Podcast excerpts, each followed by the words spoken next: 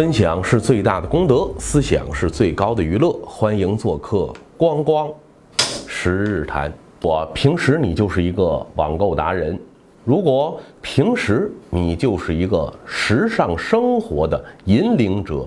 重度奢侈品的爱好者，那么恭喜你，你已经成功晋升了新穷人的行列。今天想和大家分享一个观点，就是为什么越穷越喜欢消费？那说到消费，说到网购啊，实际我们看一看，到底哪一部分人才是我们社会当中真正的消费主力呢？他不是那些真正已经实现了财务自由的有产者，恰恰是那些财务状况不容乐观的新穷人。为什么说叫新穷人？这是英国一个社会学家叫齐格蒙特·鲍曼提出来的一个概念。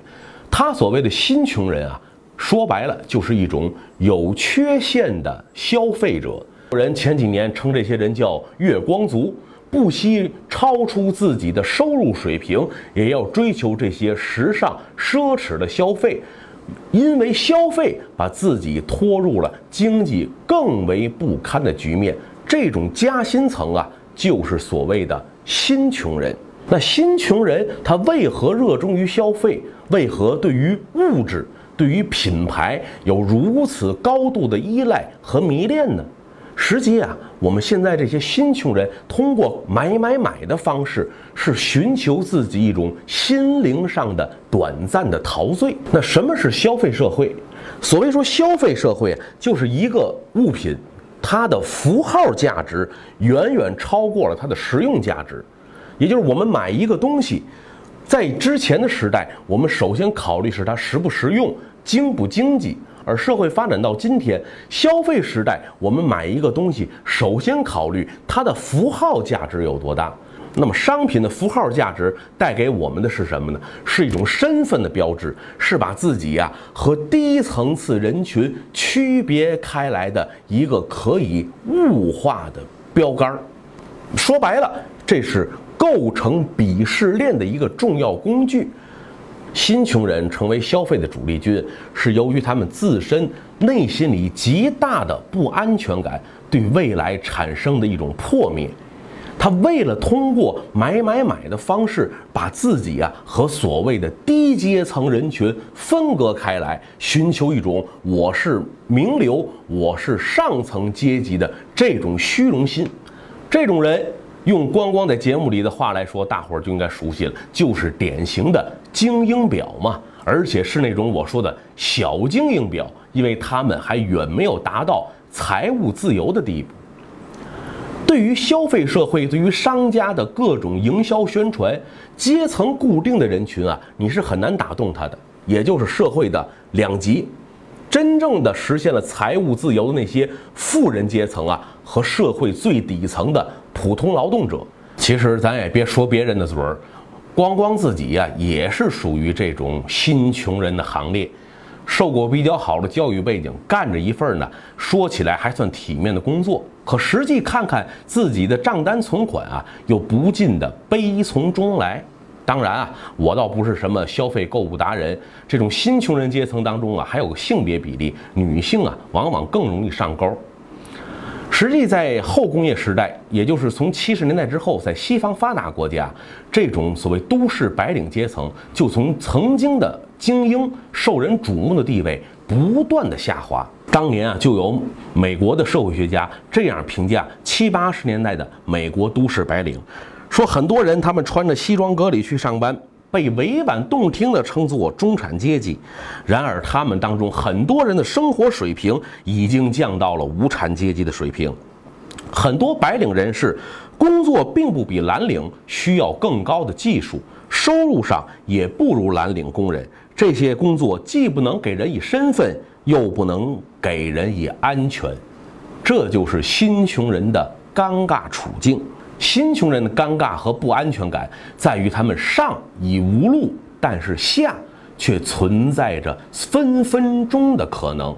别说中国阶层固化，向下的通道永远敞开着。新穷人这种都市夹心层啊，精神世界是非常脆弱的，他们时刻需要通过外界来获得对自己的一种认可。那么，只有通过这种疯狂的购物，视消费如生命。获得别人的赞赏眼光，啧啧称叹。哎呀，你又买了一个新包啊！哎呦，新上市的手机，你又先第一个在公司抢到了。这样一种廉价的赞美啊，正是新穷人阶层现在唯一可以获得的片刻虚荣。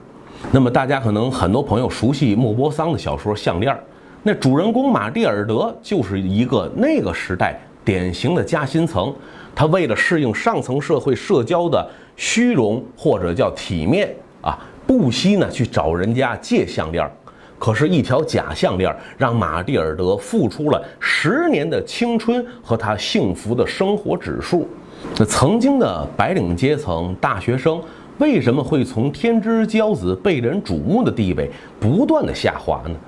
说到底啊，这还是我们社会经济发展模式决定的。在工业革命兴起之后，社会对于人的技术要求是非常之高。一个人掌握的技术层次越高，你的社会地位也会随之水涨船高。可是我们的技术不断在往前发展，技术创新带来了一个直接后果，就是对于人工技术的需求不断下降，更多的工作可以不需要靠人来完成。机器、电脑，包括到今天发展的人工智能，它会越来越多取代原先人的作用。那么，随之你不能够掌握这些快速发展、高精尖技术的人，哪怕你的教育背景非常优秀，你在社会上的贡献也会变得越来越小。随之，你的地位、你的经济收入就止不住的要向下跌落。而这种挫败感带给人的唯一的解决办法，就是不停的用物质来满足自己的享受，进行宣泄。我既然已经无法改变自己更上一层楼的命运，那只有傻瓜才不选择及时行乐。所以，消费主义、娱乐至死，他们是一对孪生兄弟。热衷于追逐时尚用品的网购达人、时尚达人们，您去看一下，他们也是当今社会娱乐亚文化的主力消费人群。而这种挫败感带来的一个更为严重的后果，是让我们今天的都市夹心层这些新穷人们彻底对人类社会都失去了希望。比如现在越来越多的人选择独身主义、丁克家庭等等这样的一种生活方式。比如像比我们发达的日本，适龄青年不结婚的比例已经达到了百分之五十，日本的出生率如今也下降到了全世界最低，因为他们这种幻灭感，觉得人类社会是否还能够继续存活下去，对他们来说都已经产生了疑问。那通过买买买，不停的购物消费，这种片刻的物质享受，能不能真正的缓解新穷人的精神焦虑，或者能不能真正让他们的生活跃上一个更高的质量呢？事实啊，恰恰相反，这种热衷于购物的时尚达人们，会被他们这种过度消费的行为拖入更为窘迫的一种生活境地。这种窘地是什么呢？就是你的经济收入过度消费和大量的工作形成了一个恶性循环圈儿，是你不停的超出自己收入水平去消费，其结果是你必须要拼命的工作，加大你的工作量，排挤你的休息闲暇时间，以此为代价来维持着你那个表面的短暂虚荣。那些拎着名牌包、每天挤地铁上下班的漂亮妹子，不妨咱扪心自问，想一想，自己这片刻的虚荣心，你为之付出的代价又有多大？背后的冷暖心酸，又可以向外人道吗？你消费的自由，恰恰是以你工作不自由为代价所获得的。而消费这件事情，它是一个永无止境的。军备竞赛，说白了，在消费主义当中，大家不停的要争鄙视链的上端，谁也不想当鄙视链的下端，被人瞧不起。那好，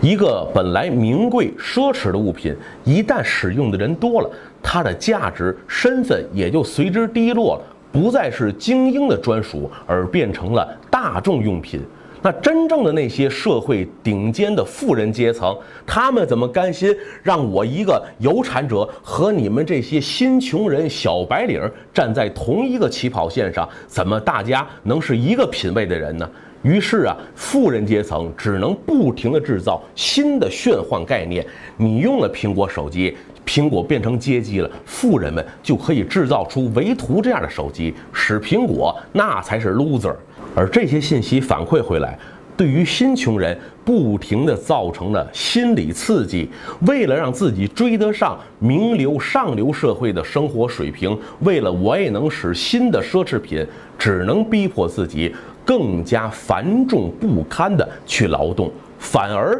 让你自己的生活质量、幸福指数跌到了零点。事实上，这种过度消费啊。对于新穷人来讲，非但不能缓解他们的尴尬处境、身份焦虑和心理焦灼感，反而会使他们付出更多的代价，人生获得更多的不幸。如果要打破这个恶性循环的怪圈，让新穷人不至于活得这么悲催，一种情况，我们只能寄希望于消费主义寿终正寝。但是在现在这样一个后工业时代、一个商业的时代，这种可能性微乎其微。那么另一种可能性的到来，缓解新穷人的尴尬处境呢？只能是我们期待工作和闲暇休息时间的界限开始消失。美国的社会学家大卫·李斯曼有一本名著叫《孤独的人群》，这书中啊，他说过了这样一句话。闲暇本身并不能决定工作的好坏，但工作的不顺却可以使闲暇失去乐趣。对于大多数人而言，只有工作有意义，闲暇才变得更有意义。如果您有什么想和光光交流的，可以订阅我的同名公众号。光光十日台，那里有光光撰写的文章，以及关注我的个人微博“光光打耳光”。